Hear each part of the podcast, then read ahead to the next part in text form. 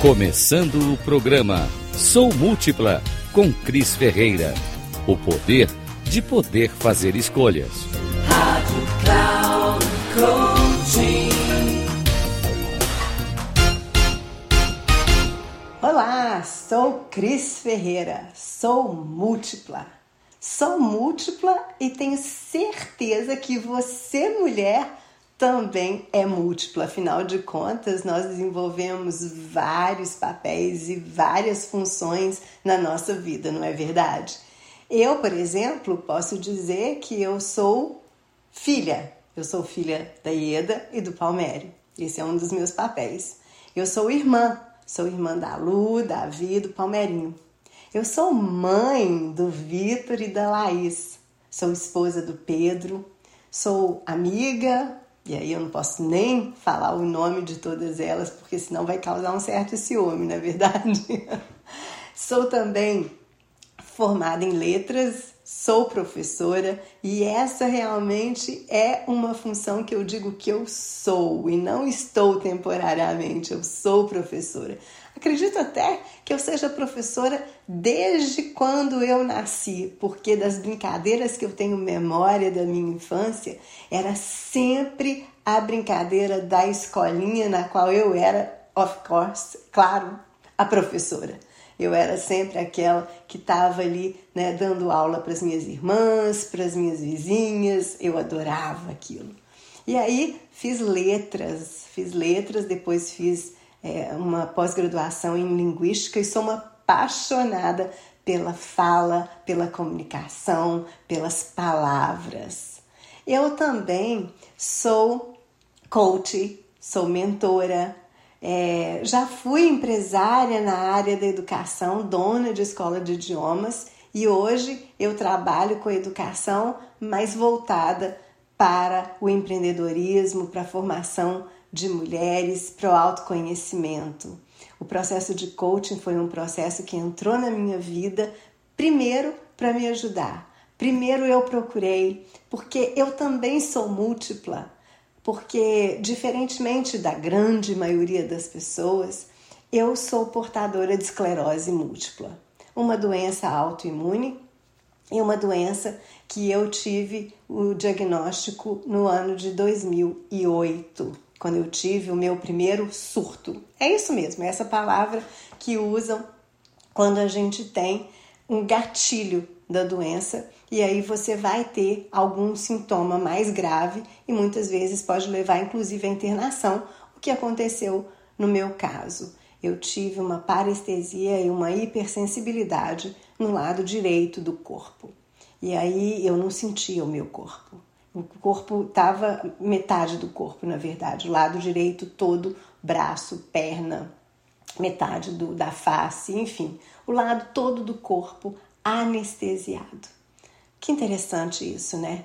Anestesiado, hipersensível. Eu que já tinha tido diagnóstico de estresse, ah, isso tudo que você está sentindo é estresse, né? Assim, trabalha muito na época, eu tinha escola, vocês imaginam, abria a escola às sete da manhã, fechava às dez da noite, trabalhava muito com duas crianças, né, com a diferença de um ano de uma para outra, enfim, foram 23 anos como empresária no ramo da educação de línguas estrangeiras e também agência de intercâmbio. Mas então o diagnóstico era sempre, né, estresse.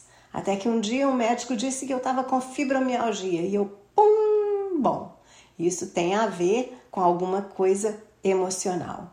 Todo mundo diz que quando o diagnóstico de fibromialgia chega, é bom procurar então um psicólogo, é bom procurar alguma coisa que te ajude a reconhecer quais foram, né, os traumas, as emoções, os sentimentos acumulados, enfim, o que, que aconteceu é, no âmbito psicológico, mental, que chegou àquela doença, as dores no corpo, né? Enfim, em 2008, o diagnóstico fechado de esclerose múltipla, eu fui internada então para poder fazer o tratamento, que é uma pulsoterapia, para que pudesse barrar, né, o, a aceleração daquela, daquela, daquela doença. E em 2009 eu tive um outro diagnóstico. Mas nesse período eu comecei a olhar para mim. Talvez pela primeira vez, eu olhei para mim com mais autorresponsabilidade. Eu não coloquei a culpa em ninguém. Eu não fiquei revoltada, eu não me vitimizei, mas eu passei a querer entender até quanto eu era responsável por aquilo que estava acontecendo. Não, claro que eu tivesse culpa, porque culpa não era algo que eu realmente carrego comigo, mas responsabilidade. E foi aí que eu comecei a entrar num processo mais profundo de autoconhecimento, com terapia, e aí fui fazer minha formação em coaching, fui estudar PNL, fui estudar mais neurociências, me apaixonei pela neurociências porque eu queria entender o que estava acontecendo no cérebro.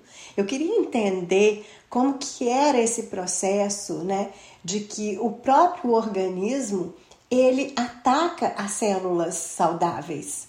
E o que estava acontecendo? Eu entendi que, obviamente, é uma doença que precisa ser tratada, mas eu entendi que o cérebro ele tem uma capacidade de se é, auto-reestabelecer, né? É, então eu entendi que alimentos são importantes para o cérebro, que você, se você se encharca de alimentos, é, é alimentos inflamatórios, você está fazendo muito mal para o seu cérebro, inclusive. E você então deve evitar produtos industrializados, como embutidos, enlatados, ou seja, sabe aquela história de descascar menos? Na verdade, não, descascar mais e desembalar menos. É exatamente isso. Descasque mais, ou seja, coma mais o que é natural. Comida de verdade, sabe? Bom, isso foi uma coisa muito importante que eu entendi, que era é, necessário. Frituras, péssimo para o cérebro, né? Então você deve sempre buscar os óleos bons, os óleos como azeite extra virgem, como ah, as amêndoas, as castanhas, né? Enfim, alimentação. Esse era um ponto que eu entendi muito importante para minha cura.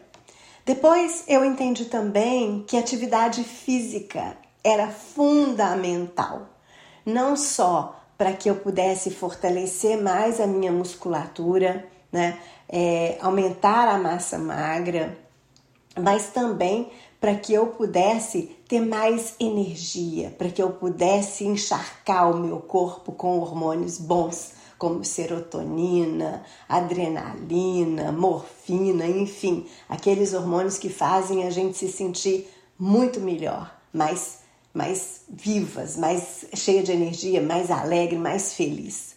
E aí eu comecei mesmo a me dedicar a atividades físicas, principalmente a corrida. Eu que achava que eu nunca ia conseguir sequer correr 100 metros, cheguei a fazer duas meia maratonas. Eu amo essa coisa de sair para a rua e correr, de pegar a bicicleta, de ir para academia, de fazer uma, uma aula de spinning, enfim me apaixonei por algumas atividades e isso me faz muito bem. Eu cheguei, inclusive, a eliminar 17 quilos de peso no meu corpo e de peso na vida que a gente carrega desnecessário, não é verdade? Bom, e eu também comecei a desenvolver atividades que eu sabia me faziam bem mentalmente, como a meditação. Aprendi a fazer meditação, aprendi é, o quanto aquilo era importante para mim, o meu tempo, o meu momento. Eu também entrei num processo de gratidão. Eu fui convidada por uma amiga a participar de um desafio da Flávia Melissa, que era o Diário de Gratidão. Um desafio mesmo. Por quê? Porque a gente tinha que registrar nas redes sociais 300 dias de gratidão. E foi isso que eu fiz no ano de 2014. Comecei lá em 2013, acredito, e foram 300 dias de gratidão. Nesses 300 dias foram tantas coisas que aconteceram. Eu me separei, o meu pai faleceu, eu vendi a minha empresa, enfim, foram tantas coisas que aconteceram. E eu entendi a força curadora de registrar, de escrever a minha, a minha gratidão, do hábito de todos os dias agradecer, não só os dias de sol, de luz, de calor, mas também os dias de frio, de tempestades, os dias nublados, difíceis. Como no dia que meu pai faleceu, você vai falar como é que você ainda faz um diário de gratidão. Sim, eu estava no meu processo de gratidão e quando eu sentei para escrever o meu diário, eu só conseguia agradecer pela vida do meu pai. Eu só conseguia agradecer os 47 anos que eu tinha vivido ao lado dele, com ele. Eu só conseguia agradecer o fato de ter sido sua filha. Enfim, a gratidão, ela foi algo que ela não tirou a dor que eu estava sentindo, mas ela aliviou muito essa dor. Ela me fez enxergar a vida e as coisas sob outra perspectiva, porque eu aprendi que tudo realmente é aprendizado. Mas mais importante, eu aprendi que eu podia fazer escolhas. E a escolha que eu estava fazendo também era a escolha de não ser uma mulher esclerosada. Apesar das pessoas chegarem para mim e dizerem: Ah, você tem esclerose. Um dia eu me cansei daquilo e eu disse: Eu não sou esclerosada, porque eu sou múltipla. E é isso aí. Eu sou múltipla. Eu sou múltipla, porque como você, eu desempenho várias funções ao longo da minha vida. Eu sou múltipla também porque eu entendi o meu processo de autorresponsabilidade. Eu entendi que fazer escolhas é o maior poder que nós temos o poder de poder fazer escolhas conforme as minhas vontades e os meus desejos. É fácil? Não, não é fácil. Muitas das vezes nós somos muito criticadas, muitas das vezes as pessoas não entendem porque elas estão num outro tempo, num outro momento. E a gente não precisa exigir que as pessoas entendam. A gente só precisa ser honestas conosco mesmas. Nós precisamos saber o que é que a gente quer de fato e de verdade. E Cris, como que isso acontece? Acontece quando você se permite passar por um processo profundo de autoconhecimento. Profundo mesmo, porque você muitas das vezes vai lá na profundeza, né, do seu do seu ser, porque é lá na profundeza que você vai encontrar as suas sombras também, porque a gente precisa encontrar as nossas sombras, e porque você também vai viver um processo que ele não é só profundo, mas ele é um processo para a vida toda. É isso mesmo. A gente é, está todos os dias se conhecendo, não é verdade? Bom, é, eu também, ao longo desse, desses últimos anos, acabei me deparando com a obra da Jean Ginoda e com a obra de Jennifer e Roger Woodger, que falam das deusas, né? As deusas que há em todas nós mulheres e as deusas interiores. Essas deusas que são sete deusas da mitologia grega. Eu me deparei com essa com esse trabalho da, da, desses psicólogos e psiquiatras. E aí também fui conhecer um pouquinho mais do trabalho de Jung, que fala dos arquétipos femininos, dos arquétipos, desculpa. Jung fala dos arquétipos, né?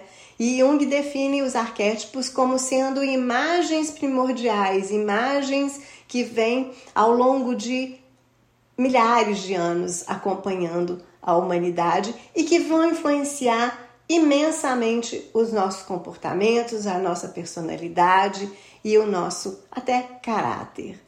Ah, é muito interessante a gente observar isso, porque muitas das vezes a gente vai dizer: por que, que eu acredito em certas coisas? Por que, que eu acredito, é, enfim, eu vou, vou imaginar aqui alguma coisa do tipo: por que, que eu acredito que o dinheiro é sujo? Talvez você nunca tenha ouvido é essa frase sair de dentro da sua casa. Talvez você nunca tenha ouvido o seu pai ou a sua mãe falar isso, mas essa é uma construção social. As pessoas vão falando, vão falando, vão repetindo. E a gente não sabe nem de onde mais originou essa crença de que o dinheiro é algo sujo. Mas repare o quanto essa crença pode impactar a sua vida. Quem sabe muitas das vezes, muitas pessoas não avançam financeiramente, não têm uma vida mais próspera, porque elas acreditam nisso. E porque elas acreditam nisso, elas acabam, de certa forma, repelindo o dinheiro.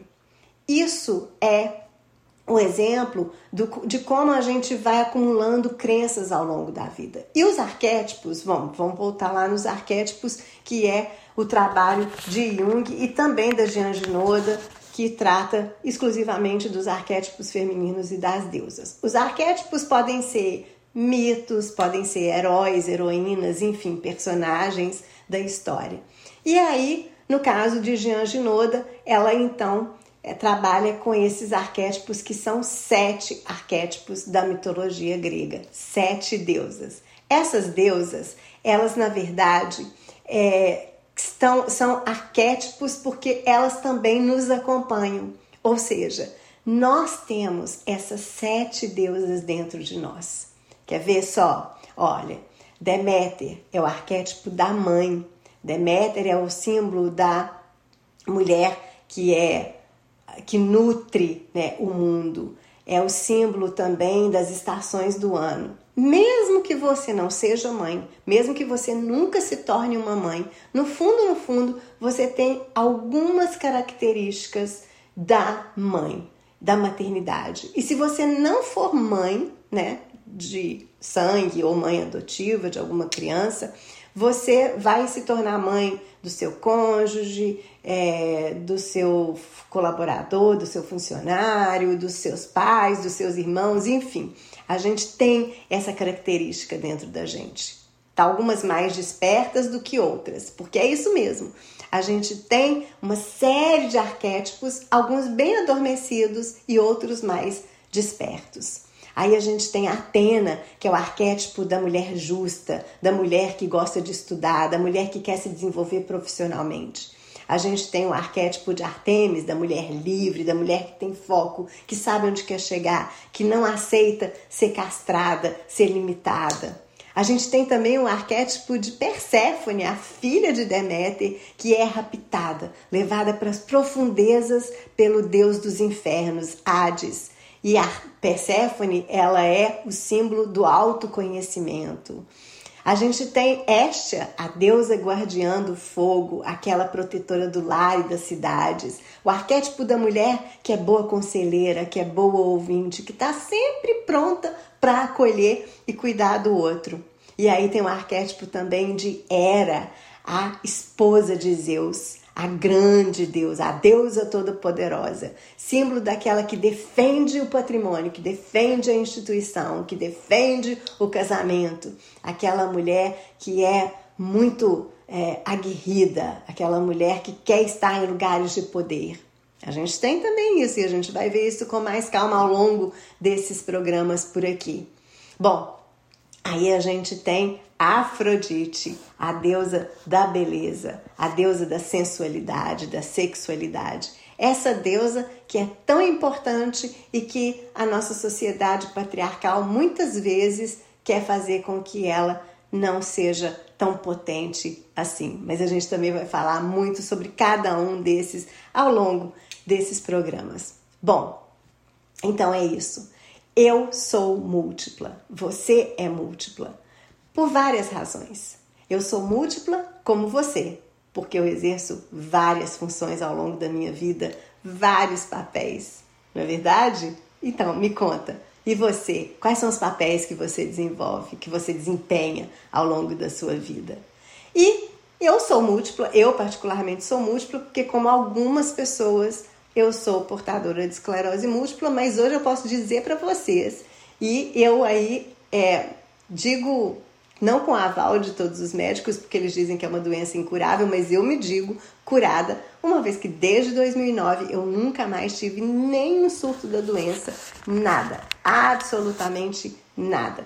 E também eu sou múltipla porque eu, assim como você, carrego múltiplos arquétipos. E pelo menos essas sete deusas que influenciam enormemente a minha personalidade, o meu comportamento e o meu caráter. Então, o meu convite é esse para você.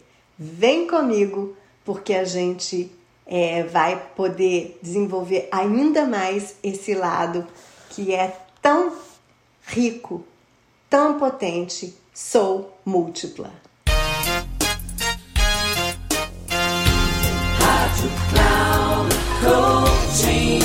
Termina aqui o programa Sou Múltipla com Cris Ferreira. O poder de poder fazer escolhas. Rádio Cloud Coaching.